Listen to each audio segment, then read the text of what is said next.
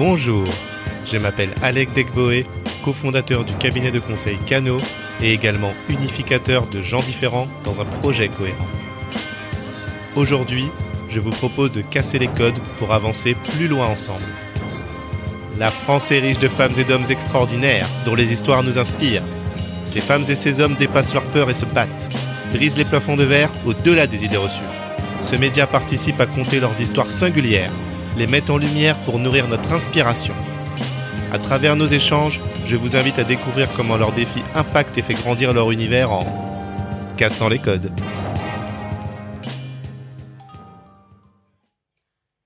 Eh bien bonjour, aujourd'hui je suis avec Paps Touré. Paps, comment ça va? Bah, Ça va ma foi, comme un dimanche. Super.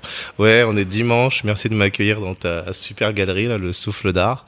Euh, très joli, j'ai suivi les travaux euh, sur Insta, franchement, bravo. Merci, merci. T'es chez toi ici. Ah bah écoute, ça fait plaisir. Alors Paps, je vais t'introduire et après tu vas tu vas nous donner si, si j'ai tout dit. Aujourd'hui donc Paps Touré c'est un photographe de rue, il est spécialiste du noir et blanc et pour ma part en fait il nous donne un autre regard sur la capitale. Et oui, ces photos ont toujours un double sens. On le compare même à Robert Doisneau, sauf que Paps il fait pas de mise en scène. Et c'est aussi un designer, un réalisateur, producteur. Il nous raconte ça, il nous racontera tout ça.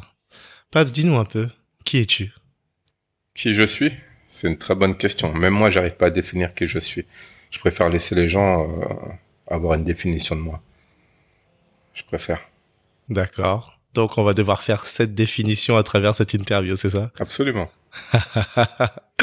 Alors, est-ce que tu peux nous parler déjà un petit peu de, de ton enfance et de ces moments clés qui t'ont amené à la photographie? Euh, Moi, en fait, j'ai un parcours atypique, c'est-à-dire je pourrais pas dire que durant mon enfance quelque chose m'a ramené à la photographie parce que j'étais prédestiné à faire euh, totalement autre chose. Donc euh, la photographie est arrivée dans ma vie comme par un accident. Donc c'est au gré des rencontres et au gré des histoires de ma vie que je me suis euh, procuré un appareil photo et que j'ai entamé ma passion en tant que photographe. Avant ça, moi-même, j'aurais jamais misé sur la photographie. C'est plutôt un concours de circonstances, on dirait. Ok. Et alors, raconte-nous un peu de cette enfance euh, dans le 19e. Ah, c'est une très belle enfance, une enfance euh, fleurie, euh, une belle enfance. Ça fait partie de ma vie, ma vie secrète. Ça, c'est les gens qui me connaissent vraiment du quartier de Danube savent qui j'étais en tant enfant, en tant jeune et, adolescent, et les autres qui me connaissent aujourd'hui connaissent pas mon passé. Si jamais aux gens qui me côtoient aujourd'hui, je leur, je leur parle de mon passé, ils croiraient pas une seconde tout ce que je leur raconterais. C'est pour ça que j'en parle jamais, que je préfère que les gens le découvrent euh, comme ça. Et puis, euh, et puis voilà quoi. Moi, je pars du parti euh, du principe où le passé il est derrière, et puis ce qui compte c'est le futur et le présent justement. D'accord. T'as pas une petite anecdote à nous donner sur ton passé? Non, j'en ai pas. J'ai pas d'anecdote. Une anecdote sur mon passé. Non, j'en ai plein. J'en ai des tonnes. Je serais pas en sortir une en particulier. Par exemple, euh, la fois où tu as voulu adopter un chien, tu l'as amené chez toi, mais tes parents ah n'ont pas voulu. Dit non, non. non, non, ça c'était hors de question. En fait, j'ai toujours kiffé les chiens et euh, j'en ai ramené euh, au moins trois chez moi et ma mère n'a jamais voulu, mes parents n'ont jamais voulu en garder un. Si à un moment ils ont voulu en garder un, mais c'était un bosseron, mais j'aimais pas. Donc du coup, j'ai redonné au propriétaire. Et après, j'ai ramené un pit, ma mère en voulait pas, et puis voilà, ce qui a fait que j'ai pris mon chemin de vie, quoi, par rapport à ça. D'accord. Mais toi, tu as toujours eu un, attachement au chien, en tout cas. Ouais, tout le temps. Ouais, ouais. Ouais, j'adore les chiens. Moi. En fait, je suis d'une nature euh, très timide. D'accord. Je préfère la solitude à deux. Donc, je pense qu'un chien, c'est un bon compagnon euh, pour résoudre les, euh, tout ce que j'ai en moi. Que j'adore les chiens. Je suis fan. Ok, ok. Donc, j'aime bien tout ça. J'aimerais comprendre justement maintenant un peu ta démarche de, de photographie. T'as dit dans une de tes interviews, quand je sors, je suis dans une démarche inconsciente. J'ai comme un signal de mon cœur qui donne un coup à mon doigt. Ouais, je pense que c'est un peu, euh, c'est un peu comme les chasseurs, tu vois. Quand tu parles à la chasse, tu sais pas si tu vas ramener du gibier ou quoi. Bah pour moi, mon travail euh, en tant que photographe, c'est que euh, je sors de chez moi, j'ai mon appareil photo et je erre dans les rues à la recherche d'un instant ou pas. C'est-à-dire que je marche, je fais mes rendez-vous, je fais mes trucs, et puis dès que je vois quelque chose qui me touche, bah j'appuie sur mon euh, sur mon déclencheur. Mais après te dire je vais sortir pour prendre telle ou telle photo, ça serait mentir que dire que je prépare mes scènes. En fait, non, je prépare jamais rien. Tout tombe comme ça euh, sous les yeux et pour moi les photos sont prêtes. Il y a juste à les saisir en fait. Ouais. D'accord. Il n'y a aucune euh, préméditation dans mes actes, en fait. Les photos sont prêtes, il y a juste à les saisir. Ouais, bah ouais, je pense que c'est ça. C'est, c'est la vie, c'est comme ça, je pense. Ouais, ouais. C'est beau, c'est beau, c'est beau. Euh, T'as écrit également trois livres, c'est ça? Absolument, ouais. Ok. J'ai vu pas si simple. Dealer, j'ai la chance de l'avoir. Ouais, et, Dealer, c'est le dernier. Et le deuxième, c'est World. C'est celui-là, c'est là-bas. D'accord. Ouais, ouais, c'est World. Ouais. Et c'est que des livres photos ou... C'est des livres photos avec une introduction de texte, vu que j'aime pas mal écrire. Et je voulais un- incorporer ça dans mon travail photographique. C'est-à-dire que sur chaque thème, bah, je lâche quelques, quelques phrases pour, euh, pour parler du sujet que je vais aborder justement en photographie. D'accord. Ok. Ok. Super. Et euh, est-ce que tu peux nous parler un peu des histoires que tu racontes avec tes photos? Moi, j'ai appelé ça ce que tu dénonces. Je sais pas si c'est de la dénonciation, mais euh, Non, c'est pas de la, naissance- de la dénonciation. En fait, mes photos, euh, elles font partie de moi. C'est des tranches de vie. C'est-à-dire que quand je marche et que je vois un couple d'amour en train de s'embrasser, si je trouve la photo euh, cool ou sexy, je vais la prendre parce qu'elle me parle. mhm. Mais euh, encore une fois, j'ai euh, à chaque époque de ma vie, j'ai pris euh, un certain genre de photos. C'est-à-dire que j'ai pas de thème prédestiné. C'est-à-dire que je marche selon mes influences, selon mon humeur. Je vois des choses. et la même chose, j'aurais pas vu euh, trois semaines après, j'aurais pas vu parce que j'aurais pas été dans le même état d'esprit. ok. Donc il y a pas de, j'ai pas de, j'ai pas de thème précis. J'essaye pas de raconter quelque chose. En fait, moi, mon travail il est très simple. C'est-à-dire que je prends une image. À partir du moment que je la balance sur le net ou euh, un peu partout, elle m'appartient plus. C'est-à-dire que les gens sont libres d'interpréter l'image comme ils le souhaitent. C'est ce que je trouve beau dans la photographie justement. Chacun est libre euh, d'interpréter l'image à, à sa convenance. Alors revenons à cette première première photo, le commencement, où on voit ce sans-abri sur le pont de Stalingrad euh, qui, qui regarde la, la, la voie ferrée. Et c'est là que tu t'es senti touché, que tu as commencé. Ouais, ouais. Là, je, je descendais de ma smart, j'ai ouvert mon. Je venais d'acheter mon appareil photo, en fait, je l'ouvre, et puis je prends une photo, et puis c'était ce vagabond que je voyais à Stalingrad sur le pont de la Chapelle. Et cette image, elle m'a, interloqué dans le sens où euh, elle arrivait au bon moment de ma vie, en fait. C'était l'image où je voyais un vagabond avec ses bagages qui regardait les trains partir, et genre, pour moi, c'était comme un nouveau départ, tu vois. Et sans le savoir, je me suis rendu compte euh, quelques mois après. Et là, je me suis dit que cette image avait du sens et que c'est cette photo qui m'a donné envie de faire la photographie, justement. D'accord. Ouais, cette image me parle beaucoup. Ouais. Ah ouais. Ouais, ouais. Allez la voir, elle est, elle est, elle est vraiment magnifique. Et, et ce fameux euh, vagabond, j'ai vu que tu l'as photographié plusieurs fois ensuite. Il est même venu à une de tes expos, je le vois là avec. de Ouais, il, est, il est passé, en fait, il se promenait dans le marais, puis j'avais fait une expo euh, rue de Picardie, Mhm. euh, vers le carreau du Temple, et il est passé comme ça, je ne savais même pas. D'accord. Donc il est rentré, je l'ai photographié en train de regarder une de photographies. Ouais, c'est magnifique cette Et, euh, et ouais, ouais, j'ai trouvé ça très très touchant. Justement, c'était très touchant. C'est-à-dire qu'il n'y avait pas de prise de rendez-vous, rien du tout. J'avais pas de contact avec lui. Et je le vois dans la galerie en train de regarder l'image. Et là, ça donnait un double sens à mon travail, justement. La boucle est bouclée. Ouais, ouais, ouais. J'ai, euh, j'ai adoré ce moment-là. Et le commencement, on est en quelle année? En 2012, euh, 2010. 2010. D'accord. 2010. Il y a aussi cette super photo, si on reste sur le thème des, des sans-abri, à Habitat, où on voit ce couple Ah oui. euh, devant Habitat et puis le, le sans-abri, et puis tu leur montres la photo, ils te disent, mais il y a, y a une personne devant, et tu leur dis, c'est justement lui que tu shootais. je prenais, ouais. Parce qu'ils pensaient que c'était eux que je photographiais, mais je leur disais non, justement, bah, c'était la personne à côté. Je trouvais ça sympa, le, le décor et la disposition qu'il y avait entre euh, le magasin habitable, les chaises et le SDF qui dormait. Ah. C'est ce que j'aime, moi. C'est la, c'est juste- les contrastes de notre société contemporaine que j'adore euh, photographier, ouais. ouais. Top. Euh, Il y a un autre thème prépondérant qui devient chez toi, c'est qui revient chez toi, pardon, c'est la place des femmes. Ouais, ça revient pas mal. Moi, je pense que ça, c'est dû à ma culture, mes origines euh, africaines, ivoiriennes. Donc, je pense que chez nous, la femme a une place euh, très importante et je pense que ça se ressent dans mes, dans mes images. Je pense avec le temps, euh, j'ai ma, ma féminité qui ressort de plus en plus.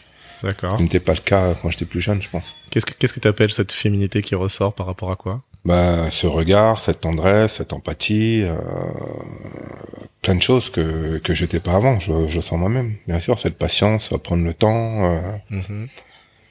calculer les risques, euh, plein de choses que je faisais pas avant. Je pense que c'est c'est une part de féminité, je pense. D'accord.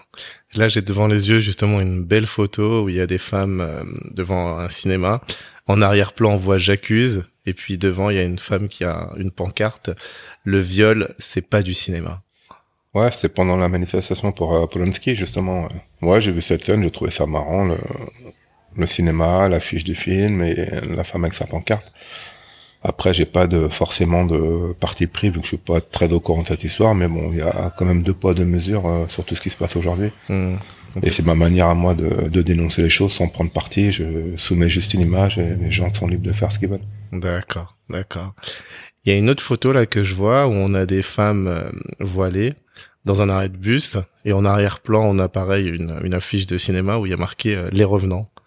Ah oui, ça c'était à Étienne Marcel, ma mémoire est bonne. Mhm. Ouais, j'ai trouvé ça marrant parce que c'était à une époque où les gens, euh, il y avait plein de polémiques sur le voile, la burqa et tout ça. Et puis moi, je trouve ça totalement débile dans le sens où chacun est libre euh, de sortir comme il veut tant qu'il dérange pas la liberté des autres. Mhm. Et j'ai vu euh, les femmes voilées, puis derrière les revenants, et j'ai trouvé ça tellement drôle que Mhm. si j'avais pas pris la photo, j'aurais dit à quelqu'un, m'aurait pas cru. Donc Ouais. c'est pour ça que des fois je prends les photos pour vraiment acter l'image justement. D'accord. Ok, ok, ok, ok. Je comprends. Il y a eu aussi euh, de très beaux shootings autour de, de- des gilets jaunes. Ouais. Et notamment cette belle photo là, je crois que tu as prise pour le Times où on voit en fond euh, l'arc de triomphe avec le drapeau Ah oui, de la oui, France. avec euh, la France, avec les pierres et tout, avec le drapeau qui... euh, Ouais, mais ça, j'ai prise moi et c'est le Times qui a voulu me la racheter euh, pour faire un, un sujet euh, sur leur magazine à ce moment-là. Ouais, j'ai aimé, j'ai kiffé. Pendant les Gilets jaunes, je suis sorti pendant la pro, les deux premières manifs. Mhm. J'ai pris plein d'images et j'ai tellement, j'ai kiffé. Mais après, les autres manifs, je les ai pas faites parce que je voulais pas rentrer dans le truc, euh, surfer sur l'événement, surfer sur le truc. Et puis, euh, je suis pas... euh, moi, j'y vais une ou deux fois et puis après, stop, quoi. D'accord.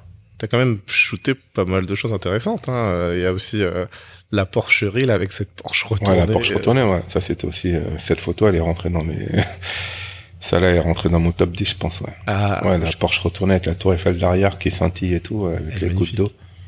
Ouais, j'adore celle-là aussi, ouais. Ah ouais. Ouais, Une autre, hein, c'est pour vous, vous illustrer, chers auditeurs, mais, mais vous irez voir, on mettra tous les liens euh, Instagram et de son site. Une que j'adore, c'est où on voit tous ces gardiens de la paix, justement, avec les boucliers, armés, au restaurant Le Café de la Paix. Ouais, ouais, j'ai trouvé ça assez cocasse. C'est-à-dire que c'est un message du, voilà, du destin. Je sais pas, c'est, euh, tu vois, des gendarmes, euh, des CRS et tu vois le café de la paix. C'est-à-dire que eux-mêmes sont dans une position assez délicate parce qu'ils sont, ils sont comme tout le monde en fait. C'est juste l'uniforme qui change et ces gens-là gagnent pas plus que les travailleurs normaux. Ils sont à 1500, 2000 maximum. Donc, Ouais. euh, même eux, à mon avis, sont pas très contents d'être là et de d'être contre les manifestants. C'est ça qu'il faut penser aussi. Les gens pensent, ils regardent un gendarme ou un policier avec un uniforme, ils pensent qu'il est contre lui, Mhm. alors qu'il fait juste son travail. Bien sûr. Tu vois, c'est euh, c'est ce côté-là que tu apprends avec la maturité, avec le recul, que euh, ils sont pas forcément contre vous. Il y a quelques brebis galeux, ça c'est sûr, comme dans Mhm. partout. Mais si Mhm. jamais on commence à généraliser sur chaque profession, on s'en sort plus. Bien sûr. Tu vois, moi j'ai parlé avec plein de CRS qui me disaient voilà, nous on bosse, on est obligé de venir bosser, on a des familles, on doit les nourrir, et puis c'est notre travail, tu vois. Ouais. Mais euh, tu vois, quand ils se mangent des pavés dans la gueule et, qu'on voit pas ce moment-là et qu'on voit que quand ils interviennent, ils passent pour des salauds. Et puis vice versa, il y a des keufs qui font des trucs de bâtards et ça se fait pas aussi. Tout à fait. Mais après, faut juger les gens cas par cas, pas juger un uniforme ou juger euh, tout un groupe, tu vois. C'est, euh, je pense que c'est ce qui nous sépare tous et c'est pas bon. Ah ouais. Ah bah là, je suis content d'avoir la signification de cette photo. Ouais, ouais, ouais. Ah ouais, au top. T'en as parlé un peu, mais j'ai bien envie d'y revenir. euh, L'amour, parce que tu photographies justement souvent des, des personnes âgées. Ouais. Que- quel message t'as envie de, de passer à ceux qui regardent quand, quand tu fais ça? Bah, un message, je sais pas, mais chacun peut l'interpréter comme il souhaite. Mais moi, pour moi, c'est que euh, déjà, je me vois pas vieux. Donc, je pense que c'est pour ça que je prends beaucoup de personnes âgées et je pense que je partirai avant.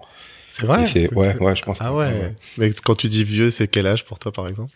Il y a pas d'âge pour la vieux. Pour, c'est, je me vois pas vieux avec une canne. euh, je me vois pas. Tu vois, je, je me vois pas. Je pense que je tirais ma révérence avant, donc c'est pour ça que je prends pas mal de personnes âgées pour montrer quand même cette beauté qu'il y a et c'est une sorte de deuxième jeunesse, tu vois. T'as des gens euh, âgés qui ont 80 ans et qui sont super cool, super fluides. euh, Mhm. Mais ne serait-ce qu'hier soir, je suis tombé sur une dame qui est venue dans la galerie, elle devait avoir 80 piges. Ok.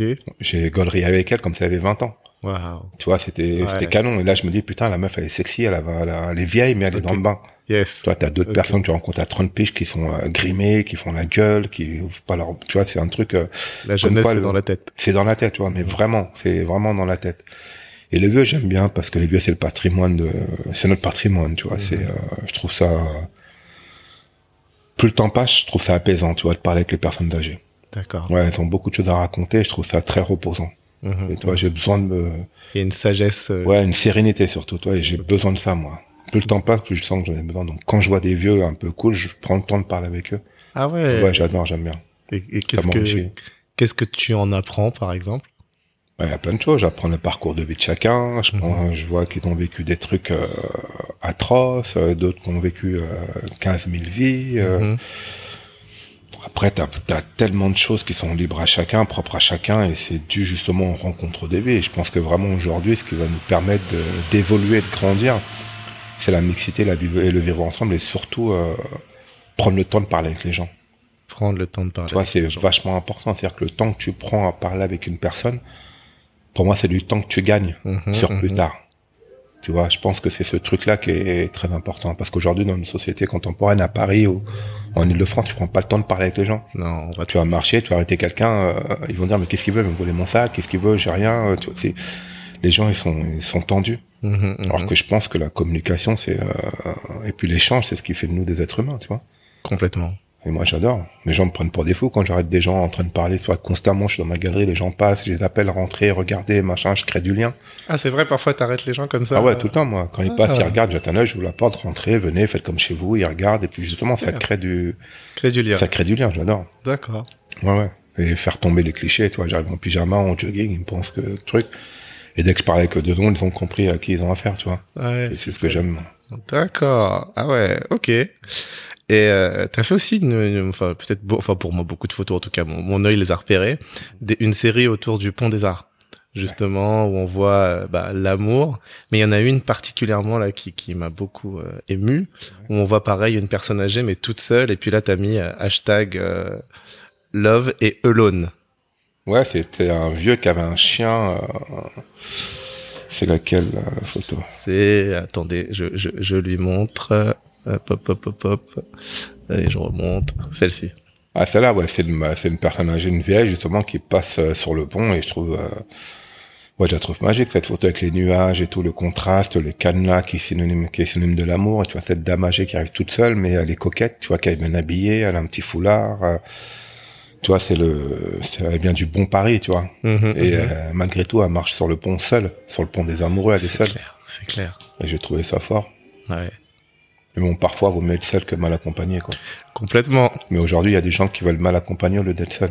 C'est ça le mal de notre génération. D'accord. Donc c'est ça aussi que tu voulais un peu Ouais. que le, le- la personne qui regarde euh, se dise. Ouais, peuvent se dire ce qu'elle souhaite, tu vois, mais après c'est ça va ça peut être tellement loin que Mhm, mhm. c'est euh, c'est subjectif en fait ce que je dis euh, par rapport à cette image, c'est libre à C'est chacun. artistique. Ouais, ouais. Il y en a une aussi que j'aime beaucoup. J'ai mis ça dans la catégorie autre. Euh, on voit bah pareil euh, plein de gardiens de la paix qui sont qui sont à cheval. Ah oui, celle-là euh, place de l'Opéra. Yes. Ouais, j'ai adoré, j'adore cette photo. Méga plan cul. Il faut. Méga voilà, faut plan cul, ouais. ouais, ouais, c'est les chevaux qui sont de dos et puis tu vois les bah les, les CRS dessus, puis en face tu vois l'opéra, tu vois, c'est comme s'il y avait une prise de l'opéra et ça me rappelle euh, l'époque quoi, tu vois, c'est euh, c'est une prise différente, c'est symbolique à cause des gilets jaunes et tout, donc je pense que c'est une image pour moi qui peut être historique plus tard, tu aujourd'hui on la regarde sans trop la regarder, mais peut-être dans 20 ans, 30 ans, 50 ans, ça sera une image euh, qui parlera un peu moins plus jeunes et ça sera des choses à raconter. Ah ouais. Ouais. D'accord, d'accord, d'accord. Euh, on en a eu aussi beaucoup là, tel Paris, Paris sous la neige. Non, avant d'arriver à Paris sous la neige. Non, non, il y en a une autre que je, ouf, ouf, elle est magnifique. Là, on est au métro Belleville Ouais. et on voit justement euh, bah, beaucoup euh, de détritus, Ouais, terre, c'est assez sale. Ouais, c'est. Belleville, c'est ouais, c'est ça. C'est C'est le contraste entre Belleville et puis la saleté qu'il y avait à Belleville. C'était le lendemain d'un jour de marché ok. et les éboueurs n'étaient pas passés, donc euh, c'était D'accord. c'était l'anarchie. Et j'ai trouvé ça tellement sexy que j'ai pris la photo. Quoi. Ah ouais, elle est, elle est Ouais, magique. celle-là, ouais. Elle est magique, elle est magique. Et maintenant, je peux en arriver à Paris sous la neige.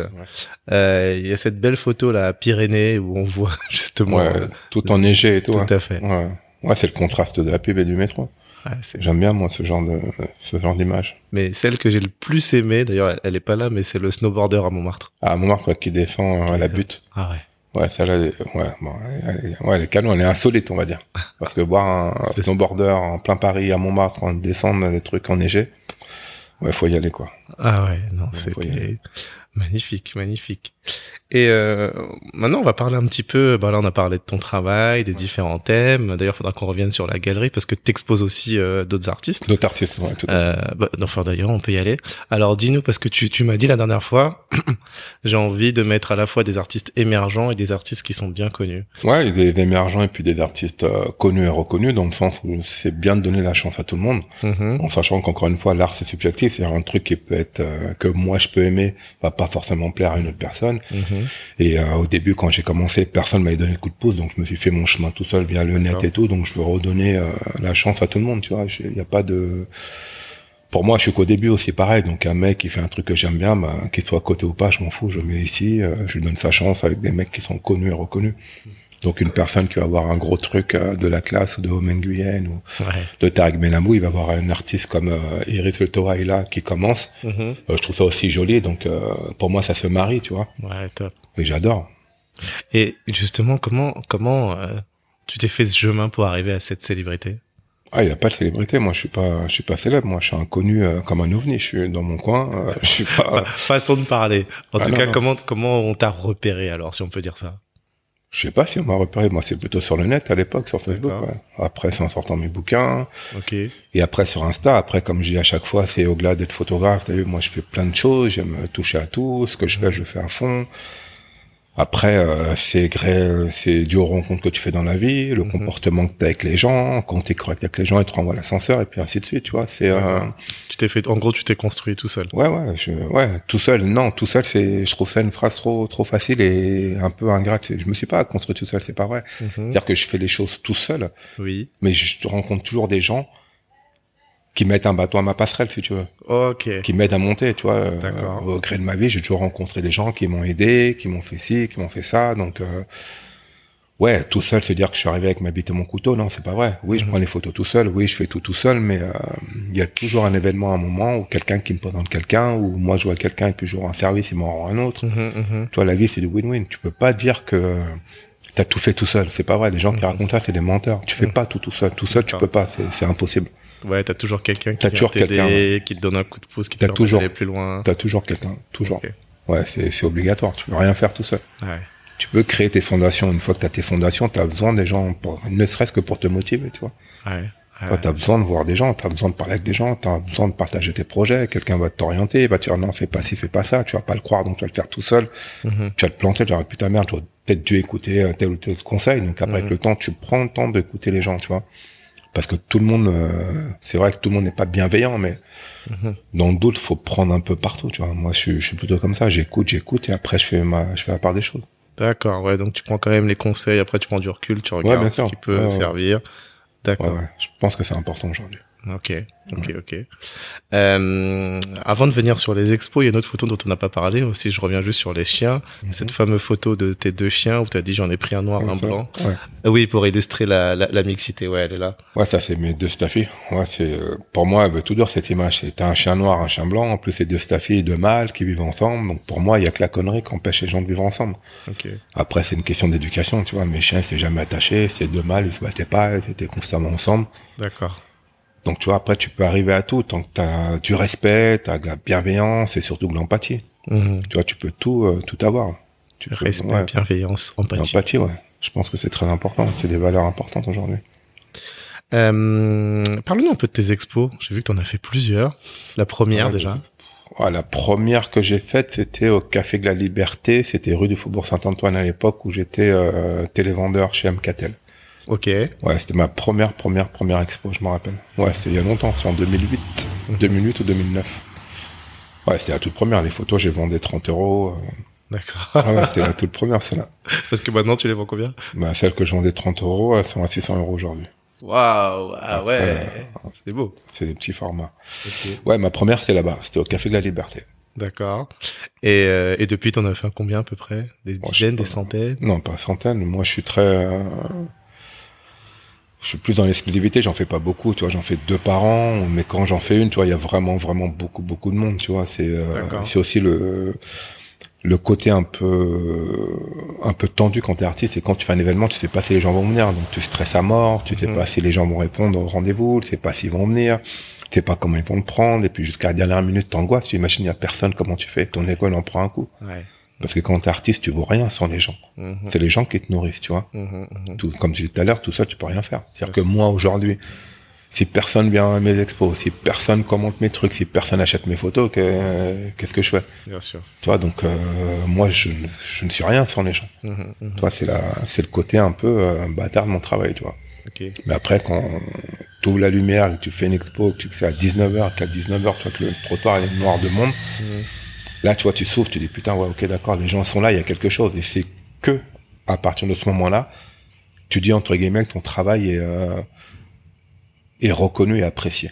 Ok. C'est juste à partir mais dès que t'éteins la lumière, bah, tu te remets en question constamment. Tu veux, putain, imagine demain, je fais pas de photos. Putain, imagine demain, je fais pas si. Tu vois, c'est pas comme si t'avais un travail fixe. Ton, ton cerveau est toujours en ébullition. Tu vois, t'es tout le temps, tout le temps, tout le temps en train de te dire, euh, imagine ils aiment pas, imagine ils kiffent pas. Même si quand tu prends une image, c'est pour toi. Ouais. Mais c'est hypocrite de dire, je fais des choses pour moi, c'est pas vrai. Parce que tu les exposes et c'est Tu les exposes de et toi. t'as besoin d'un, t'as besoin de reconnaissance quelque part. Bien sûr. Toi, t'as besoin que les gens disent, ouais, putain, c'est canon, c'est beau. Tu vois, t'as besoin de te nourrir de ça. Pas trop, mais t'en as besoin. Mhm. La personne ou l'artiste qui te dira, je m'en fous de ce que les gens vont dire, c'est pas vrai, c'est un menteur, c'est un hypocrite. Il veut te donner juste bonne conscience, tu vois. Mhm. Mais en fait, quand tu fais un truc, t'attends que ça. Comment tu gères la critique justement alors?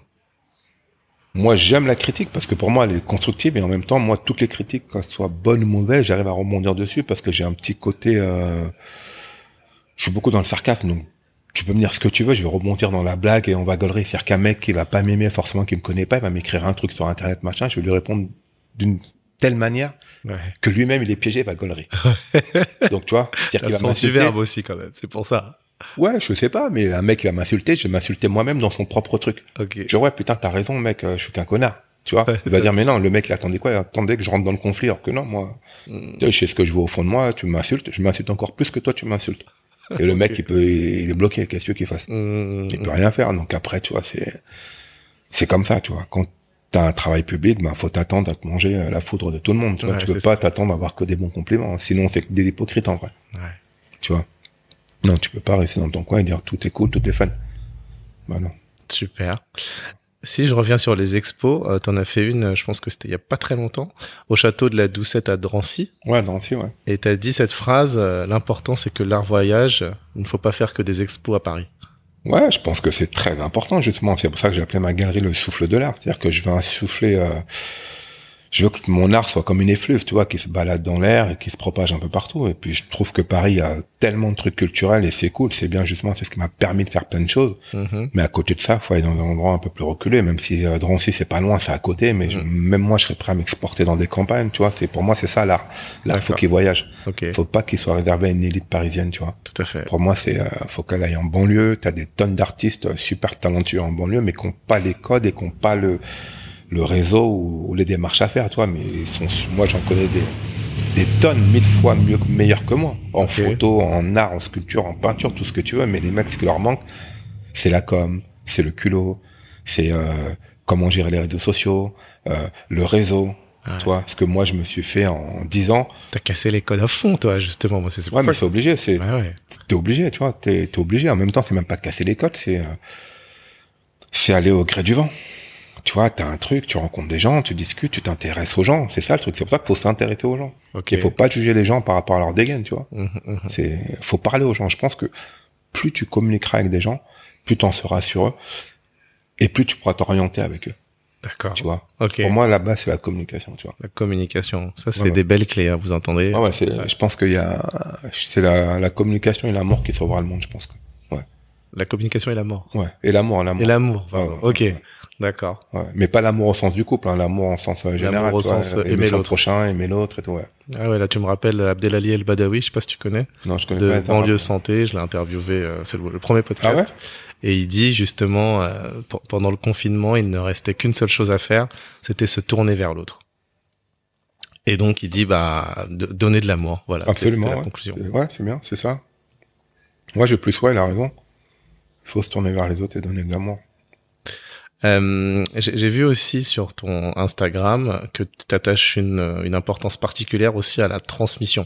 Je crois qu'il y a des élèves qui, qui sont venus à une de tes, ex, une Ouais, de tes ouais, c'est, expositions. c'est, c'est la base. Tu vois, je fais pas ça pour, euh, pour me gargariser moi dans mon, dans mon côté, non. C'est, c'est normal. Quand j'étais petit, j'aurais aimé avoir un mec à mon image, à l'image des grands de mon quartier qui fait de l'art. Tu vois, moi, les modèles que j'avais, c'est des grands de mon quartier, c'était des lordiers, des footballeurs, des chanteurs. Euh, mmh. Tu vois, j'avais pas j'avais pas un grand panel de choix. Et leur dit juste des dealers pour ceux qui savent pas. Ouais, mais ils savent, les gens, les prend, on les rend pas plus bêtes qu'ils le font déjà. Non, je sais pas.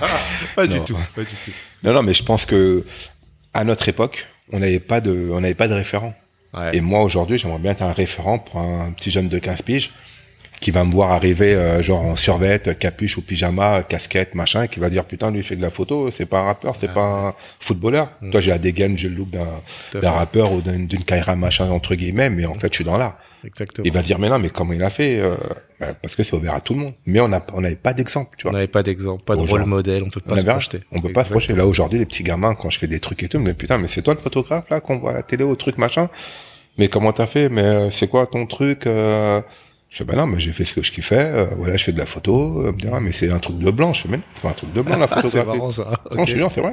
Parce qu'à la base, la photo, c'est un sport de riche, tu vois, c'est un peu comme le golf. Ouais. à la base, fallait, euh, c'était à l'époque de l'argentique, fallait développer les photos, les tirer dans une chambre noire, donc ça coûtait un certain budget C'était Euh, là, on est à l'ère du numérique, donc ça coûte que dalle. Même t'as les iPhones et tout. Mhm. Donc aujourd'hui, la photo s'est démocratisée avec les réseaux sociaux, donc c'est on est vachement à l'instant de l'image. Mhm, Donc mhm. là, euh, aujourd'hui, c'est pas parce que tu as un appareil photo, tu as fait toi un photographe. Tu vois Ok. Tu peux avoir un iPhone et t'es un putain de photographe. C'est Mhm. l'œil pour moi qui compte tu vois, dans ça. D'accord. Donc pour en venir à la transmission, je pense qu'aujourd'hui, mon rôle, c'est justement de montrer aux jeunes qu'il y a autre chose, il y a une autre tissu que le rap, le sport et euh, la délinquance, tu vois, entre guillemets. Ouais, Tu complètement. vois, sans pour autant avec le porte-drapeau de tout ça, je pense qu'il y a beaucoup de choses à faire. Il y a énormément de choses à faire, ouais. Ouais, ouais. L'importance des rôles modèles, euh, moi ça me parle beaucoup ce que tu dis, hein, parce que c'est vrai que euh, moi non plus j'en avais pas quand j'étais petit. Ouais, on n'en avait pas. tu vois, euh, j'ai eu de la chance heureusement, j'avais des facilités un petit peu dans, dans les études, mais même si mes parents me disaient travaille bien à l'école, ça te permettra euh, d'avoir un, j'ai envie de dire un travail bien, je me disais. On savait oui, même pas ce que c'était. Exactement, je me disais mais ça, ça veut dire quoi euh, Enfin moi je voyais où j'habitais, bon j'étais pas dans la misère non plus, Ouais, mais j'arrivais pas à me projeter quoi. ouais, bien sûr. On n'avait pas de, on n'avait pas de modèle, on n'avait pas d'exemple, tu vois. Il y avait aucun super héros qui était Renoir ou tu vois, il y avait pas de, on n'avait pas de modèle. Eh ouais, exactement. D'où, a- c'est pour ça que pendant Black Panther, vous avez senti euh, Ouais, un tout cet engouement, vois, engouement. ouais. Eh ben oui, Ah ouais, exactement. c'est- c'est ça le truc. Mais Ah bon, ouais, Ah, ça- on est en ça- train de faire tout ça de toute façon. C'est- clair, c'est clair. T'as fait aussi beaucoup de, enfin, au-delà des voyages, euh, j'ai vu que t'as aussi, euh, t'as, t'as fait des expos à Cannes, t'as été à Dubaï, à New York. euh, Ouais, j'ai fait des, pas mal de trucs. Ouais, j'ai fait une expo à Dubaï il y a très longtemps, euh, à Cannes aussi au, au Belvédère. Ouais, j'ai fait pas mal. Ouais, j'ai fait des trucs. Ouais, ça, tout ça, c'est gré au gré des rencontres et tout. Ouais, D'accord. Donc toujours les rencontres. Ouais. Et ça a permis d'aller faire autre chose. ouais d'aller faire autre chose et de, de concrétiser des projets, quoi. D'accord. Ouais, ouais. Ok. Ouais. Ouais. En gros, euh, l'une de tes grosses forces, c'est d'arriver à capitaliser sur les rencontres que tu Ouais, ouais, ouais, ouais, ouais. Ok. Ouais, c'est ça, ouais. C'est que j'arrive à capitaliser sur les rencontres que je fais. Et justement, c'est dû à mon ouverture d'esprit, je pense. Ok. Ouais. L'ouverture. Et je pense que ça, c'est très important. C'est qu'arriver à une époque, je faisais un complexe d'infériorité quand j'étais petit, quand je restais vachement dans le quartier. Ouais. Et ça, c'est le complexe de tous les mecs de Tessie, tu vois, on complexe vachement. Mmh. Mais une fois que tu sors de ton truc, t'as une petite année de douleur où tu côtoies des gens qui ont rien à voir avec toi et tu comprends pas, vous avez pas les mêmes codes, vous parlez pas de la même chose. Mhm. Et il suffit que tu rencontres une bonne personne qui, elle, t'amène dans son univers et toi, Mhm. si t'es assez smart, bah, t'en prennes tout comme une éponge et tu comprends les codes, tu comprends les trucs et après tu fais ta sauce, tu fais ton mix à ton truc, Mhm. sans pour autant perdre tes valeurs et, et galvauder ton identité, tu vois. Ok. Tu restes le même et puis les gens, c'est ce qu'ils aiment aussi, surtout un petit mec de Tessie, entre guillemets, Mhm. qui est avec eux, entre guillemets, je le précise, mais qui reste aussi dans son, dans son monde. Qui et eux, ça les encanaille un peu. Ok. ils ont un pied dans les deux trucs et c'est du win-win. Tu vois, c'est du, c'est du gagnant-gagnant, je pense. Rester soi-même et à la fois cette ouverture d'esprit. Bien sûr, c'est très important. Ok. Ouais, c'est très important. Parce qu'on on l'a pas dit, mais euh, j'ai lu qu'à un moment donné, tu t'es quand même retrouvé à la rue. Ouais, ça c'était pendant une petite période de ma vie, ouais. Ouais, ouais. Ouais, par, par ego, tu vois. Ouais, Par ego, c'est-à-dire? C'était par ego, c'est que j'avais euh, j'avais vécu un truc assez dur et que j'avais le choix de, euh, de retourner chez ma mère et ou d'aller chez ma sœur. J'ai préféré dormir dehors. Ouais. Pendant combien de temps? Ouais, pendant un mois et demi.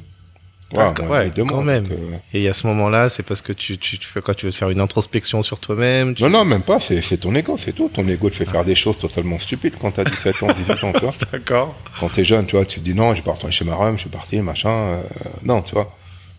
Toi, je m'en foutais, j'avais un peu de thunes, machin, je dormais à gauche, à droite, à l'hôtel, là-bas, là-bas, mais après, au bout d'un moment, tu dis, ouais, euh, c'est pas, c'est pas une vie, tu vois. Mhm. Donc après, tu te remets un petit coup de fouet, et puis après, tu, tu, re- tu remets ta vie sur le, le bon chemin. Ok. Et je pense que ça, c'est nécessaire pour le construire plus tard, tu vois. D'accord. Top. Euh, on va rester sur le thème des voyages. Ouais. On va parler de l'Afrique. Ouais. Euh, alors, t'as fait un voyage en Tanzanie. Ouais, absolument. T'as as pris des, des photos, euh, bah, enfin toujours aussi belles. Il y en a une euh, particulièrement magnifique là où on voit un, un petit. Ah ouais, c'est des petits. Maasai qui sont en train d'étudier ouais, dans leur, dans leur cabane. ouais. Tu peux nous raconter un peu cette photo? Bah, il y avait un cours de un cours de français et puis les petits étaient en train de, de travailler quoi. Et puis je suis rentré, euh, et j'ai pris la photo quoi. Ouais, rien de rien d'extraordinaire. Ouais, Ouais, t'as pris la scène. euh, j'ai pris la scène. Ouais, normal quoi. T'as été où en Afrique aussi Euh, moi j'ai fait, j'ai pas fait beaucoup là, africain. J'ai fait la Tanzanie, Zanzibar, euh, Côte d'Ivoire, euh, c'est tout. Hein. Côte d'Ivoire. Ouais. T'as fait une série aussi? Ouais, j'ai fait une série en Côte d'Ivoire. ouais. D'accord. Là, c'était aussi des enfants. C'est les enfants aussi beaucoup. Ouais, beaucoup d'enfants. pourquoi les enfants? Parce que je pense que les enfants, c'est les meilleurs sujets. Je pense qu'ils sont purs, ils sont sains, ils sont pas calculateurs, ils sont, ils sont vrais, ils ont encore une âme pure, tu vois, ils sont pas dans le calcul comme à, dès que t'arrives à 17 piges, 20 piges, ça a été toujours dans le calcul, dans le paraître. euh, alors que les enfants, ils ont pas tout ça encore, ils n'ont pas de vie sans eux encore. D'accord. Et moi, j'aime bien cette insouciance. euh, ça me permet de voir ce que j'étais euh, quelques années avant. Ok, ok. Ouais, je voulais savoir parce que euh, sur les photos, en tout cas à Paris, j'ai pas vu d'enfants. Non, c'est différent parce que c'est pas la même enfance, tu vois. D'accord. Quand t'es en Afrique et quand t'es en France, les enfants sont pas les mêmes. En Afrique, les enfants satisfaits de très peu de choses sont toujours contents. J'ai Mhm. jamais vu un enfant faire la gueule en Afrique. Ici, tu marches, tu vas chercher du pain, ils sont tous en train de faire la gueule, en train de pleurer, en train de crier sur leurs parents, insulter leurs parents. Ouais. Alors que nous, ça n'existe pas chez nous, tu vois. Il y a Mhm. le, ce, ce niveau de respect de, et de joie de vivre. C'est-à-dire, ils vivent avec rien. Et je pense qu'aujourd'hui, plus t'as de moyens Oui. et moins t'es heureux.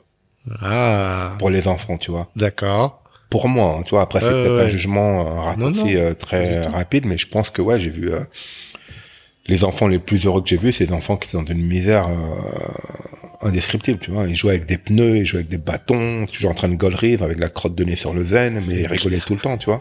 Le pneu, c'est marrant. Hein, ça me rappelle moi quand j'allais au Togo, euh, la Ah voiture ouais. téléguidée, c'était un, un un pneu, avec un bâton. bien sûr. Alors que là, tu leur donnes des consoles machin, ils sont en train de crier, ils sont Ouais. prêts à jeter leur console par terre. euh, tu vois, c'est il y a un contraste qui est.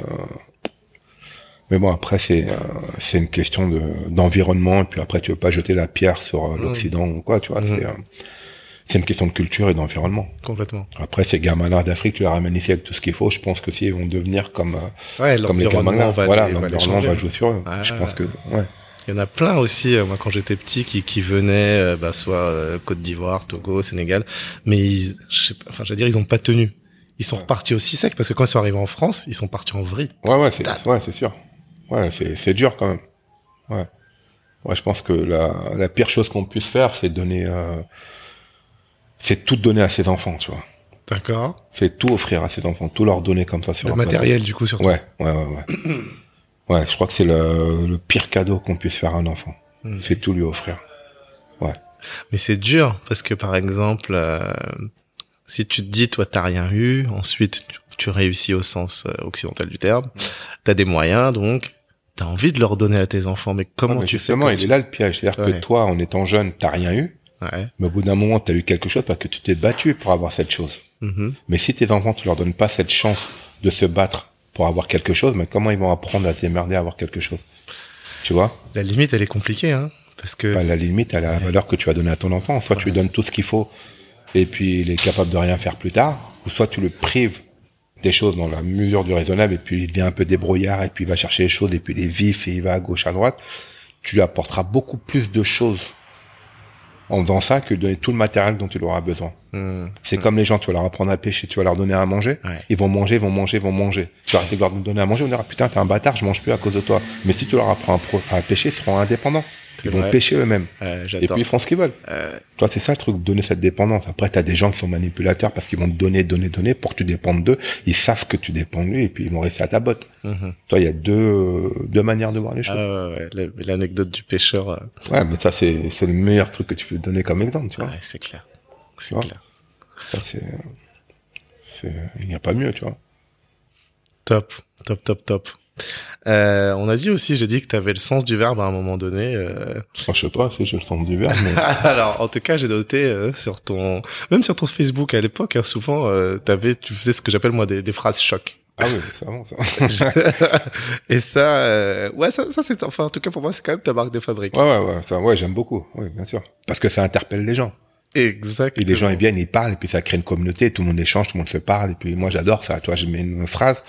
Et moi, j'ai les commentaires, j'écris plus. C'est vrai, c'est vrai. Ouais, c'est comme quand je jette un os à un chien, je lui demande pas s'il est bon. Il va le ronger. tu vois, je moi, je regarde, tu vois, ça m'amuse. D'accord, Ouais, ok. je- Donc toi, tu mets ça, hop, et ensuite tu laisses les gens Ah commenter. ouais, je regarde, moi, je regarde, je mets popcorn, je regarde les gens dire des trucs à gauche, à droite. Ah ouais, j'aime bien. Ah, y, en- il y en a, j'en ai noté trois là. Je, je vous les partage parce qu'elles sont excellentes. Ne vous laissez surtout pas impressionner par les gens sur les réseaux sociaux. Certains parmi eux sont interdits bancaires. Ah ouais, c'est vrai.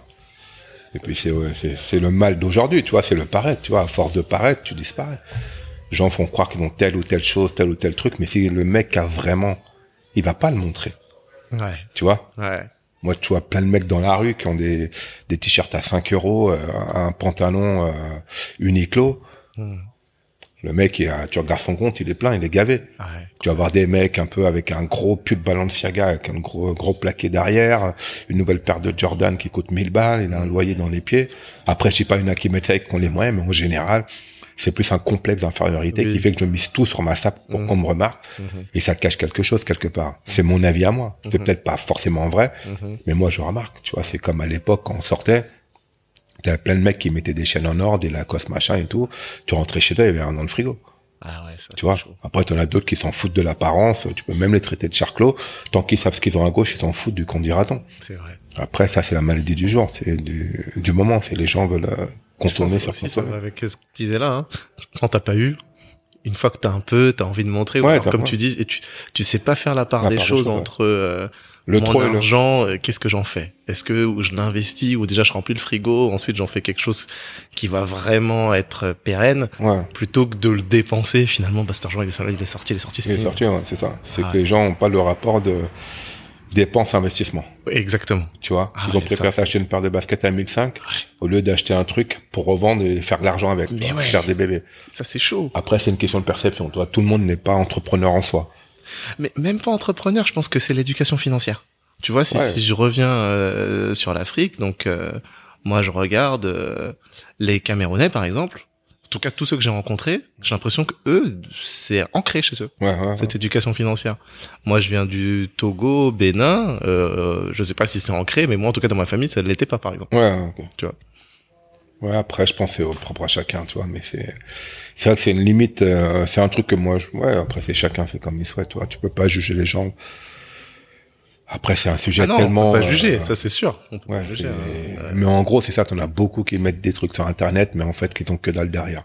Mais euh, du coup, pour en venir à l'éducation, moi, je pense que à l'école, on devrait apprendre ça, cette éducation financière, mais dans le bon sens du terme. Ouais, mais ça, tu, comment tu, comment tu l'instaurer? Regarde, par exemple, tu vas prendre des joueurs de foot ou des joueurs de NBA, Ouais. t'en as la plupart, c'est des milliardaires pendant un moment, et tu les retrouves 10 ans après, 15 ans après, ils sont fauchés, ils sont en banqueroute. Comment t'expliques ça? on les prépare pas. Ouais, ils sont pas préparés à gérer la fortune, à. Exactement. Et c'est, je pense que l'être humain, à son échelle, euh, tout le monde est un peu pareil. Ouais, Tu vois, sauf si tu sors d'une famille qui a déjà eu de l'oseille machin, qui sait comment capitaliser. tout à fait. Tes parents le te donner euh, genre 1000 balles tous les tous les mois, ils vont les coffrer pour toi, ils vont te faire une épargne, t'as 18 ans, t'as déjà un capital, ils te font acheter un appartement, donc ils t'éduquent à ça, tu vois. Exactement. Mais nous, c'est pas comme ça chez nous. Déjà, tu as pas d'héritage, tu prends les dettes de tes parents déjà là-bas. Toi, c'est pas genre t'arrives à 20 piges, t'as un appart, t'as- t'arrives à 20 piges, t'as les dettes. Ouais. Et déjà, tu payes le loyer de tes parents. Mhm. Or qu'à l'inverse, les autres, ils payent pas le loyer de leurs parents. Ouais, ils ont, c'est leurs parents qui leur donnent des sous. Comme nous, aujourd'hui, tu verras jamais un, un môme de, d'issue de l'immigration de cité qui va arriver, qui va dire à maman, donne-moi 20 euros. Ouais. Mais jamais de la vie. Non, Bon, moi, j'en connais pas. C'est plus Ouais. le contraire. Le petit jeune qui a 15 piges, 16 piges, il va monter des sommes, mais il va nous l'oseille avec ses parents. Mhm, Tu vois? C'est clair. Alors qu'à l'inverse, non, c'est, normalement, ça devrait être le contraire. Oui. C'est avec les parents, tiens, mon fils, tiens, t'as Tout à 20 ans, tiens, va au cinéma, tiens, Ouais. achète-toi un pull. Mais non. Ouais. Tu vois? Ouais.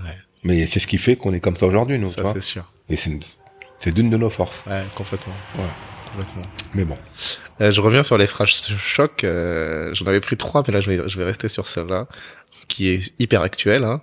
Euh, les Parisiens fuient leur ville et l'épidémie. J'espère Ouais. qu'on n'aura plus aucune réflexion sur les migrants qui fuient leur pays en guerre. Et t'as mis quand même hashtag no judgment. Ouais, ça j'ai mis il y a, il y a deux, il y a un an pendant le premier confinement. Mhm. Ouais, parce qu'après c'est, tu vois, c'est toujours quand il y a une misère qui se passe chez nous qu'on se rend compte vraiment de la misère que les gens vivent ailleurs. Ouais. Et après c'est comme tout, tu vois, on peut pas, euh, tu peux pas être, euh, tu peux pas te mettre dans la peau de quelqu'un. Il y a un truc qui se passe à, à 10 000 kilomètres de chez Watt, ça va pas t'affecter autant que si c'était en bas de chez toi. Mhm. Ça, c'est clair. Ouais. Donc euh, après, tu peux jeter la pierre à personne. ouais. Toi, tant que tu l'as pas vécu, tu peux pas savoir. Maintenant que tu le vis là, maintenant, tu comprends pourquoi les gens quittent leur pays, qui t'ont bombardé, ils viennent là, tu leur craches dessus, mais toi, rien que pour une épidémie, tu t'arraches, tu vas à gauche. Non. Donc, toi, une fois de plus, c'est qu'il y a, dans mes propos, il n'y a pas de jugement. Mhm. C'est juste un constat. Et les gens réfléchissent, et puis, et puis voilà. Après, c'est, euh, c'est simple, tu vois, tu, c'est, c'est juste un constat, quoi. En tout cas, moi, je le trouve euh, hyper criant. Et comme toujours, euh, comme tu dis, le- les deux faces, là, au moins, c'est clair. Ouais, ouais, c'est, ouais. Alors, euh, est-ce que tu peux nous parler un peu de tes autres casquettes Euh, Par exemple, de producteur de films? J'ai vu en 2017, tu as tourné quelque chose à Danube, bah, là, là où on a grandi. Ouais, ouais, non, ça c'était un clip, pas de film clip? encore. Je vais peut-être être producteur dans quelques années, mais pour l'instant, non. non, non, là, j'ai réalisé un clip pour un, un pote artiste, Olivier Mila, réalisateur. Ok, qui a chanté un truc sur le 19e, donc ça avait beaucoup de sens que ce soit moi qui réalise le clip. d'accord. Donc, du coup, c'est pour ça que j'ai fait ramener beaucoup de gens. J'ai tourné à Danube, dans mon quartier d'enfance, un peu partout dans le 19. Mhm. Et c'est ma première réalisation, c'est la même. Ok, Et j'ai trouvé que j'aurais pu en faire plein d'autres avant ça, mais on me proposait que des trucs de peur. à- ouais. Donc je vais pas tomber dans les clichés, donc je non, je fais pas, je fais pas. Et puis là, cet artiste m'a touché, j'aime bien son univers. Et puis on parle à peu près de la même chose, on a vécu les mêmes choses, donc je pense que c'était un bon combo pour une première réal, tu vois. Super, Ouais, ouais. d'accord. Et t'as quelle autre casquette encore? Ah, je sais pas, j'aime pas dire ce que je fais. Moi, les gens, ils vont le découvrir avec le temps, tu vois. C'est, des gens qui découvrent, tu vois. Je vais pas dire je fais ci, je fais ça, je fais ça. Non, je préfère, il y a plus d'impact quand les gens découvrent ce que tu fais. Mhm. Et qui disent, ah putain, je savais pas que tu faisais ça. Ok. Au lieu d'arriver et dire je fais ça, je fais ça, je fais ça, non. Je veux pas qu'on m'appelle Serge de Mytho, moi. Ah, ok, d'accord. je... Donc là, il faut que les auditeurs aillent chercher. Ah, ils cherchent, ils font ce qu'ils veulent, tu vois. Ok, Quand on s'intéresse à quelque chose, on va chercher les infos. ça c'est sûr. J'ai noté aussi euh, pas mal de collaborations. Donc, tu as eu National Geographic avec euh, Chien Chat, par Ouais, exemple. ouais, ouais, je fais ça. Booba en 2014. Ouais, c'était pour la sortie d'un parfum d'un de mes potes, une cut, ouais. Ok. Et euh, j'allais dire surtout, mais aussi plutôt le PSG en 2015 où là euh, carrément bah t'as sorti une marque de vêtements. Ouais, ouais, ouais. C- comment ça s'est fait ça? Bah, ça, ça s'est fait au hasard. J'ai créé, euh, en fait, j'ai sorti mon logo, c'est 2D, tu vois, du 19. C'est Ouais. des grands de mon quartier qui avaient déjà sorti à l'époque. Moi, j'ai repris les dés, j'ai un peu mis un peu plus d'actualité, un peu plus sexy. D'accord. Et j'ai sorti une phrase, genre, j'ai toujours rêvé de jouer au PSG. Au début, c'est j'ai toujours rêvé d'être un gangster. D'accord. Donc, j'ai fait, j'en ai fait plein. Et après, j'ai mis, genre, j'ai toujours rêvé de jouer au PSG, puis le truc là a marché, j'avais mis en vente chez Colette, et après, j'ai fait une collaboration officielle avec le PSG. T'es allé les chercher le PSG comme ça ou t'avais des contacts? Non, c'est que à l'époque je bossais chez Colette, j'avais mis mes t-shirts en vente là-bas. Et puis j'ai euh, un pote Guillaume Salmon qui était à la com de chez Colette qui lui aime beaucoup le PSG, il avait acheté un t-shirt et un sweat, il l'a mis et un de ses potes Fabien Allègre avait aimé aussi. Il m'avait mis en contact avec lui, lui s'occupait du merchandising de PSG Fabien et on s'est vu, on il a kiffé, on s'est kiffé, on a fait une collab et je suis parti dessus ouais. Ah ouais, donc connexion, connexion, Ouais, connexion. connexion, connexion, tu vois, c'était très rapide. C'est, tu vois, c'est grâce à Guillaume Salmon que j'ai fait ma collab avec le PSG. Eh ben, d'accord. Ouais. Et il y a cette superbe photo de Neymar que je vous invite à regarder, elle est, elle est juste magnifique. Euh, Il y a aussi un clip pour Kerry James, là, le mélancolique, où il reprend tes images.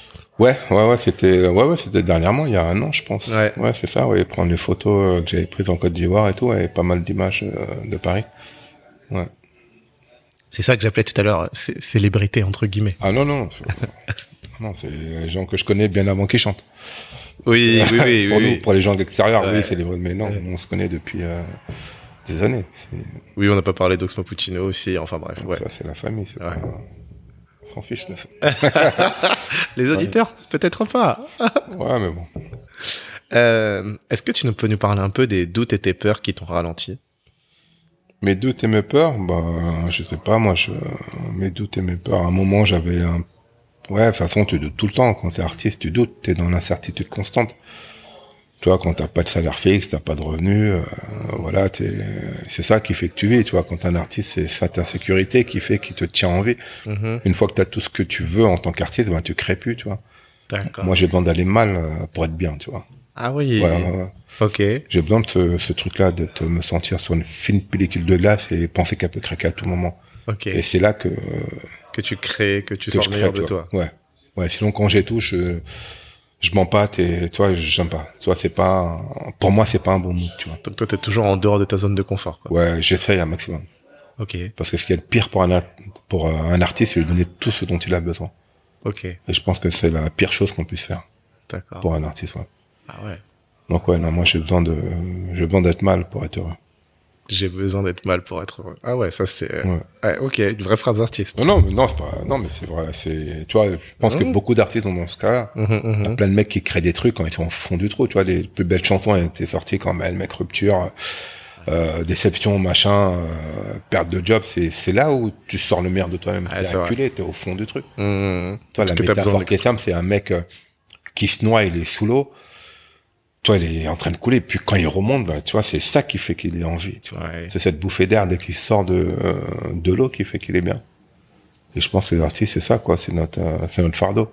Ok, d'accord. Donc toi aujourd'hui, en fait, euh, ces peurs, finalement, ça te ralentit pas. C'est c'est là où tu puisses ta force, en tout cas, ta, ta, ta- Ouais, moi, ta- c'est ton côté créatif. ouais, j'ai besoin de ça, moi. Ok, J'ai besoin de cette incertitude. ok. Ah ouais. Euh, T'as dit aussi une jolie phrase pour euh, le reportage Muséum TV. Ouais. Dans la vie, il est important d'être fort et de résister à tout ce qui peut nous empêcher d'atteindre nos objectifs. Les personnes malveillantes, les personnes qui nous critiquent, les erreurs, les envieux et la pression. Il est primordial d'apprendre à se servir de tout cela pour mieux réussir, rebondir après une erreur, utiliser les critiques constructives pour s'améliorer rester focalisé sur ses objectifs, pour garder le cap et les atteindre sans se laisser déstabiliser par tout ce qu'il y a autour. Bien sûr, je pense que c'est très important justement de prendre tout ce qu'il y a. C'est comme une recette, tu vois. Tu vas prendre euh, un truc à gauche, un truc à droite, du mauvais, du bon, tu vas le faire à ta salade et tu faut que tu en sortes quelque chose de bon. C'est-à-dire que même dans le mauvais, il y a du bon. C'est-à-dire que même dans une rupture, il y a du bon. Même dans un échec, il y a du bon. Tu vois, as besoin de ça pour rebondir et se sentir un peu plus fort. Et je pense que euh, c'est une question de perception et de personnalité. Ouais. T'as des gens, quand ils ont un échec, euh, ils sont ils sont morts, tu vois. Ils disent putain merde, j'ai loupé, je plus refaire plus jamais. Il y a des gens qui disent voilà, j'ai loupé un truc. Justement, c'est c'est le début de quelque chose d'autre. Mhm. Tu vois, pour moi, une fin, c'est pas une fin. Pour moi, une fin, c'est le début de quelque chose. D'accord. Et c'est comme ça qu'il faut le voir. Un autre cap, ouais. Et quand t'es très euh, t'es très cérébral, bah, tu dis que ouais, euh, c'est arrivé parce que ça devait arriver. Mhm, mhm. C'est arrivé parce que t'as pas été assez bon. C'est arrivé parce Ouais. que t'as pas donné le meilleur de toi-même. Ok. Et là, c'est une chance qu'on te donne de tout écraser, faire table rase et Mhm. reconstruire. Ok. C'est comme un immeuble. C'est-à-dire que tu vas pas le casser, je suis un immeuble de 10 étages, Mhm. tu vas pas casser 9 étages et construire par-dessus. Tu vas tout raser et après tu reconstruis. Bah, c'est la même chose, tu vois. Ok. En prenant en compte ses erreurs Ouais. justement pour aller plus loin. Ouais, ouais. C'est un mal nécessaire. C'est un mal nécessaire. Ouais. Ok. Ah ouais, là, question dehors de la zone de confort, hein. on en prend des clés. Hein. C'est important, je pense. Ah ouais. Est-ce que tu dirais aujourd'hui que euh, c'est le job de tes rêves, là, ce que tu fais, enfin ce que tu as construit en tout cas? Non, parce que pour moi, je travaille pas. C'est pas, un- c'est pas un travail, tu vois. D'accord. Je- euh, Non, pour moi, quand tu dis travail, c'est euh, c'est un peu contraint. C'est travail, tu te lèves à 8 heures, tu vas travailler, t'attends ton salaire, ainsi de suite, tu vois. Ok. Pour moi, le mot travail, c'est ça. C'est toi, j'ai un cheval, c'est un cheval de, c'est un cheval de travail. Il va labourer, il va travailler, Ouais. tu vois. Mhm, mhm. Non, moi, j'ai pas de maître au-dessus de ma tête. Je, je travaille pas. C'est-à-dire que je kiffe, euh, je fais mes trucs, je fais ma passion, euh, je fais ce que j'aime. Et puis si ça paye, ça paye. Si ça paye pas, tant pis. Mais je l'aurais fait pas pour l'argent. Ok. Tu vois, comme je disais euh, il y a pas très longtemps, il y a des choses que tu fais dans la vie justement parce qu'elles ne te rapportent pas l'argent. Oui. Il y a pas que l'argent qui va être ton moteur, tu vois. Ouais. Mais après, c'est sûr qu'il en faut pour vivre. T'as le juste milieu. Mais après, euh, non, c'est euh, pour moi c'est un kiff. Je me lève le matin, je me lève à l'heure que je veux, je peux faire ce que je veux. Mais euh, toi, c'est pas du travail, tu vois. Pour moi, c'est pas du Tu- travail. mais tu vis la vie de tes rêves. C'est ça la question. La vie de mes rêves, ça serait avoir un élevage de chiens et être tranquille au bord de la plage, à manger du poisson frais et des bananes plantains, tu vois. Ça, ça serait la vie, de, la vie de mes rêves. C'est à ça que tu aspires du coup? Non, ça, ça c'est la vie de mes rêves. Les rêves sont pas forcément faits pour être accomplis, tu vois. Mhm, mhm. Pour moi, ça reste un idéal, c'est un truc, c'est, je rêve, tu vois, c'est un rêve. D'accord. Tu vois, c'est un rêve, c'est pas un but. C'est pas Ah, euh, après les rêves rêve. parfois on peut on peut on peut faire en sorte de les réaliser. Ouais, mais moi, je pense que tous les rêves ne sont pas faits pour être réalisés, C'est vrai, ouais, je partage. Pour ma part, tu vois. Ok. Mais après, avoir des objectifs, Mhm. fixer des étapes. Cette année, je vais faire ça. L'année prochaine, je vais faire ça. Tu vois, comme une échelle. Tu veux pas monter, arriver et sauter du- à la dernière marche. Mhm. T'es obligé de mettre des petits bâtons. Prendre son temps. Ouais. Tu te mets des petits objectifs. Dans un an, je vais monter un truc. Bah, dans deux ans, je vais développer ça. Bah, dans trois ans, je vais faire ça. Et puis, si tu arrives, tu te donnes pas des objectifs un peu trop hauts, Mhm. tu vas arriver à les atteindre. Mais quand tu as des objectifs trop hauts, ça te décourage. Ouais. Donc, vaut mieux t'en donner plein de petits et les monter petit à petit, tu vois. D'accord. Moi, c'est comme ça que je fonctionne, tu vois. Je me fixe des objectifs. En tout cas, je retiens ce que tu dis, toi, quand tu te lèves le matin, t'es heureux. Ah ouais, moi, je suis que, content. hein. Voilà. Ouais. Tu vois, peut-être que même grâce à toi, je vais changer cette question. Peut-être. Plutôt par est-ce que t'es heureux quand tu te lèves, plutôt qu'est-ce que c'est le job de tes rêves, tu vois? Ouais, je pense, ouais, tu la changer ouais, je, voilà, je, je pense que c'est plus- beaucoup plus pertinent. Parce que est-ce que tu penses que tout le monde a le job de ses rêves? Bah non. Mais tous ceux que j'ai vus dernièrement, euh, j'ai envie de dire bizarrement, oui. Mais je le savais pas avant. hein. En tout cas, ils sont heureux. Ils sont heureux quand, quand ils se lèvent le matin, surtout. C'est surtout Ouais, ça qui ça est la vraie question. Voilà, Est-ce que tu es ouais. heureux? C'est ça. Tu vois? Ouais. Et ils sentent pas, comme tu dis, euh, ce qu'ils font chaque jour. Pour eux, c'est pas une contrainte, en fait. Ouais, c'est ça, ils kiffent. Ils sont Ils kiffent. de le faire. Exactement. Ouais, c'est ça. Après, le mot heureux, c'est un mot qui a été galvaudé parce que heureux, ça Mm. veut dire quoi? C'est on peut partir très loin. Bien sûr. Et moi, j'aime les mots. Je peux partir sur, euh, on peut partir super loin, mais bon, c'est pas le sujet. Mhm. Ah, si tu Mais- peux. Hein. Non, mais Moi, le je- mot heureux, les, les, les galvaudés, tu vois, c'est quoi être heureux aujourd'hui? Ah, c'est la définition est propre à chacun, je pense. Voilà, donc c'est Est-ce que c'est matériel? Est-ce que c'est spirituel? Est-ce que c'est Ouais, je suis d'accord. En fait, euh, c'est comme la définition de la réussite. C'est en... Ouais, ça- en fait pour moi, être heureux, c'est en tout cas le matin. Enfin, en tout cas quand quand, quand je me lève, j'ai un sentiment de plénitude. Je, vais- je vais le dire comme ça. Ah ouais? Après, ce qui me remplit, c'est vraiment propre à moi, quoi. Pour toi, c'est quoi? Moi, pour moi, franchement, être heureux, c'est juste savoir que ma mère a de quoi manger, point barre. Après, je suis heureux, tu vois. Ok. Non, toi, j'ai pas de... Ouais. Parce que pour moi, c'est un mot... euh, Le mot être heureux, c'est le mot qui rend les gens malheureux, justement. Parce qu'ils se fixent un objectif, je dois être heureux. D'accord. Mais tout le monde n'est pas fait pour être heureux. Toi, moi, je fais partie des gens qui est pas fait pour être heureux. Ouais, mais parce que là, on va revenir à quand tu puises dans ta création, le fait d'aller mal. Mais Je sais euh, pas. Je pense que tout le monde n'est pas fait pour être heureux. J'en suis persuadé. Tout le monde n'est pas fait pour être heureux. donc, alors, euh, du coup, je pose ma question différemment. Est-ce qu'il y a une fin en soi pour un individu? Tu vois, finalement, parfois, on se demande c'est quoi le but de la vie ou c'est quoi? Et moi, je me dis quelque part, enfin, en tout cas, c'était ma définition, hein, c'est bah, c'est d'être heureux. Après, à chacun sa Mais, définition. mais justement, être heureux, c'est une fuite. Ouais. de la vie, personne ne pourra dire c'est quoi le but de ta vie? C'est quoi Te lever, manger, faire des enfants, baiser, dormir? C'est quoi le but de la vie? Bah, je sais pas, justement. Mais Personne ne pourra donner cette définition de but de la vie. Les gens un peu euh, trop terre à terre vont dire c'est être heureux, mais heureux ça veut dire quoi? On peut rebondir dessus. C'est quoi avoir des enfants, une maison, une voiture? Non, c'est pas ça le but de la vie. Toi, c'est le but de la vie, c'est il y a, y a pas de but, tu vois. C'est c'est être bien en adéquation avec soi-même le but dans la vie, tu vois. C'est ça. Mais être bien, ça revient pas à être heureux? Non, tu peux être bien et pas être heureux. Moi, je me sens bien, je suis pas forcément heureux. D'accord. Je me sens super bien. Je le matin, je suis content, machin, mais je vais pas te dire que je suis heureux. Mais tu te sens bien. Je me sens bien, ouais. Ok, ouais, donc tu te sens bien, ça veut me sens à ma place dans l'univers à l'instant où je me lève. Tu vois. Ouais, ok, Je suis là, je suis bien, je suis à ma place. d'accord. Tu vois, je suis là. D'accord. Donc, tu... donc c'est marrant, tu vois, ça veut dire que cette question, c'est pas tant être heureux, c'est est-ce que tu te sens bien? Non, vois, mais parce là, que je vais essayer d'être changer le toutes les plus- deux minutes ta question, parce que plus je vais parler, plus tu vas trouver un truc. bah oui. En peux- fait, c'est pour être, comme tu dis, le moins dans la subjectivité possible et savoir, euh, en fait, en gros, la, la personne que j'ai en face de moi, est-ce que par rapport à son chemin de vie, est-ce qu'elle a construit, comme tu dis, elle sent qu'à ce moment-là, là où elle est, ça lui convient. C'est ça que je cherche à comprendre. Voilà. Non, moi déjà, je suis un, je suis un complexe. Donc moi, tu pourras pas forcément me comprendre dans le sens où je pourrais te dire des choses juste pour te dire des choses. tu vois?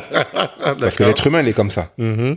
Je peux te raconter des tonnes de salades en vrai. Oui. Comment tu savoir que j'ai la vérité ou pas? Ah, je sais pas. Là, c'est toi Après, qui une choisis question, c'est propre à moi-même. Tout à fait. Après, euh, tu vois, est-ce que je suis heureux d'être là aujourd'hui euh, Je sais pas comment dire. Non, j'aurais préféré être chez moi allongé à regarder une série, ou être avec ma fille, ou être avec mon fils, ou être au bois avec mon chien. euh. Mais je suis là, Ouais. tu vois. Mais euh, tu vois, donc c'est pour moi c'est une question. euh, Il y a tellement de réponses que être heureux, tu vois, c'est pour moi c'est peut-être je suis un gars atypique, mais pour moi être, le mot heureux doit être euh, banni de- du Du vocabulaire. vocabulaire. Ouais. D'accord. Parce que c'est ce qui rend les gens malheureux. Parce que tout le monde va être heureux. En fait, c'est pas ça, tant que ça, c'est que tout le monde veut que les gens soient plus malheureux qu'eux. C'est même pas être heureux. Ah, ouais. dans C'est ce que moi, je suis pas heureux forcément, mais je veux que tu sois plus malheureux que moi. Ok. Et là, ça me fait sentir bien parce que t'es plus malheureux que moi. Oui, je vois ce tu que vois, tu veux dire. c'est un peu que l'égoïsme est mal tourné. Mmh, mmh, mmh. Mais après, le bonheur, c'est quoi? Ouais, ouais, ouais, là, là, je comprends. Tu vois? Ok. Ouais, C'est ça. Je comprends. Ah ouais. Il y a des gens qui disent, ouais, j'espère qu'il va réussir, j'espère qu'il va réussir. Mais au fond de lui, il dit, j'espère qu'il va rater. Mmh. Toi, j'espère qu'il va pas réussir, ce mec-là. Mm. Tu vois Ouais. Comme ça, ça, ça réconforte sa médiocrité à cette personne. En fait, c'est ça, ça réconforte la médiocrité. Des gens. Ouais. Ils vont dire, ouais, ils vont dire devant toi, ouais, putain, c'est charmé ce que tu fais. Et dans Mm. leur tête, ah, de pute, bâtard, elle a fait ça, elle a fait ça. putain, je veux qu'il se plante. Non, mais en vrai, c'est ça, l'être humain, il est mauvais. Ouais, dommage. mauvais. Bon, pas tout le monde, mais comme tu dis. Non, euh, pas tout le monde, mais bon. Regarde l'histoire de Judas. Ouais c'est clair. Voilà. C'est clair. Mais bon, après, on peut aller super loin, tu vois. C'est pas le sujet. On va pas, en- faut pas que les gens se pendent derrière euh, leur écouteur. Mais bon. non, mais je pense que ça fait réfléchir, c'est bien. Mais bon, c'est comme ça, c'est, c'est la vie, tu vois. C'est, Ah. comme ça. Ok, ben merci. Et je reviens euh, sur un truc super important que tu as dit par contre. Tu te fixes chaque année des objectifs et tu te dis voilà, il faut que je les atteigne. Pas trop pour pas te démoraliser, Ouais, mais en tout cas, ouais, t'es quand même très focus sur ce que ouais, tu je veux, suis ce que focus sur ce que je veux entreprendre, ouais. D'accord. Beaucoup. Ok. Tu peux nous dévoiler un peu ta feuille de route ou? Non, parce que ça ferait me porter la poisse à moi-même. J'attends que les choses se réalisent et les gens le découvrent. Toi, j'aime pas dire je vais faire ci, je vais faire ça, je vais faire ça. D'accord. Ça serait me gargariser moi-même, tu vois. Mhm, Alors que là, on vaut mieux arriver avec ton projet terminé. Putain, il a fait ça. Toi, on croyait qu'il dormait, le bâtard. Ok. Toi, on pensait qu'il faisait que mettre des statuts, des profils sur Internet, sur Instagram, mais en fait, euh, tu vois, Yes. Faut jamais laisser ça. Faut pas que les gens sachent euh, où tu vas aller, toi. Ok. Sinon, c'est le meilleur moyen qu'ils te mettent des bâtons dans les roues. D'accord. Laisse-les croire que tu fais dodo, que tu ronfles, frérot, et fais tes trucs. Je pense que moi, c'est ma ligne de conduite. Eh ben, super, super, super. Euh, Qu'est-ce qui te permet toi aujourd'hui de te dépasser, euh, d'aller plus loin, euh, j'ai envie de dire culturellement? Est-ce que tu, tu lis beaucoup tu Ah, j'ai beaucoup, de moi. films? Ouais, ouais. Tu Ouais, lis beaucoup? J'ai beaucoup. D'accord. Tu peux nous parler d'un de- d'un ou deux livres, voilà, qui t'ont marqué. Euh, L'homme D. D'accord. L'homme. D, j'ai kiffé, j'aime- j'ai bien aimé. C'est un mec qui met sur sa chance et tout, les rencontres. Euh, Mhm. L'homme D. Après, je lis, euh, pff, je lis quoi La mythologie grecque, j'adore aussi, j'aime beaucoup. Ah, ouais. Ouais, j'aime bien, j'aime bien. Surtout, euh, ouais, j'adore ça. Pourquoi? Qu'est-ce que ça te... Bah, j'aime bien tout ce qui est mythe, tout ce qui est histoire, tout ce qui est un peu truc magnifique, comme l'histoire d'Achille et tout ça, Ouais. Icar et tout, j'adore. Il y a beaucoup de ouais. symboles, tu vois. Ah Oui. J'adore ces trucs-là, moi, je kiffe. Ouais, j'aime bien. Power aussi, euh, 48 lois du pouvoir, j'aime bien. Euh, Machiavel, euh, Ouais, beaucoup. L'homme des, mais l'homme des. Je- euh, plein de trucs, tu vois. J'ai des trucs totalement différents, tu vois. Mhm. Après, j'aime bien écouter des podcasts, tu vois. Ouais, t'écoutes qui? Euh, J'écoute plein de trucs euh, différents. J'ai une appli euh, sur Deezer. Ouais. Et je mets podcast histoire, je regarde, j'écoute des trucs, des trucs sur Arte, Ok. qui ont rien à voir avec ce que j'aime, toi, juste histoire de m'endormir, au lieu de mettre de la musique, regarder une série, bah, je me mets un podcast. D'accord. Et j'apprends des trucs. Et j'aime bien aussi le dictionnaire des synonymes. Ok. Ça, j'adore. Ah, je l'ai au pied de mon lit. Ça, j'adore. Bah, je, Je kiffe. Le verbe. J'adore le dictionnaire des synonymes. Ça te permet d'employer des mots qui sont pas très communs, mais qui veulent dire la même chose. Tout à fait. Et je surkiffe, c'est mon, c'est mon truc. J'aime bien ça. Et voilà, quoi. Eh ben, top, top, top. Euh, on n'en a pas parlé. Euh... T'as pris une photo, je crois que c'est euh, juste avant d'ouvrir où ta maman elle est venue, elle, elle a Ah oui, regardé. Ah ouais, Euh, mais c'est la baraka, ça. C'est obligé. Ouais, t'as dit ça c'était très important pour Ah moi. oui, ça, c'est, la base. Avant que tous les cafards viennent, je préfère que ma mère vienne d'abord et, et que c'est important chez nous. Qu'est-ce qu'elle pense aujourd'hui de, de ton travail? Je sais pas, elle y connaît rien, ma mère. Elle y connaît rien. Elle aime bien, elle connaît pas, c'est pas trop ce que c'est, tu vois, c'est pas dans notre culture, tu vois, la photo. Je suis un ovni, moi, dans ce domaine-là. Ouais, déjà, c'est donc, clair. euh, C'est clair. donc, alors, lui demander ce qu'elle pense de ce que je fais, elle sait même pas ce que je fais, donc, euh, Hmm. elle sait que je fais des photos, euh, non, c'est pas, mais elle est contente, tu vois. Elle est contente. Euh, Ouais, elle est contente, ouais. ouais, là, tu, tu me rappelles, euh, vendredi, j'étais avec euh, Idriss Niang. Lui Ah ouais. aussi, il a une association, on gère ensemble. Ok. Euh, il a été par exemple devant le premier ministre Bernard, enfin devant Bernard Cazeneuve à l'époque. Enfin, Ouais. son assaut est bien monté. Mais il me dit, mais mes parents aujourd'hui, ils savent que je fais des trucs bien, mais ils réalisent pas non Ouais, plus. bien sûr, ils savent Ouais, pas. ouais. C'est une autre génération, C'est c'est une autre autre géné- chose. C'est exactement ce qu'il m'a dit. C'est une Ouais, autre C'est génération. autre chose. Ouais. C'est autre chose, c'est pas pareil. Non, non, c'est pas pareil. Ah bah, en tout cas, bah merci. On arrive euh, sur Bah, la fin. Bon, on va mettre les liens de tout ce que tu as fait. Merci de m'avoir accueilli dans cette belle galerie. C'est normal.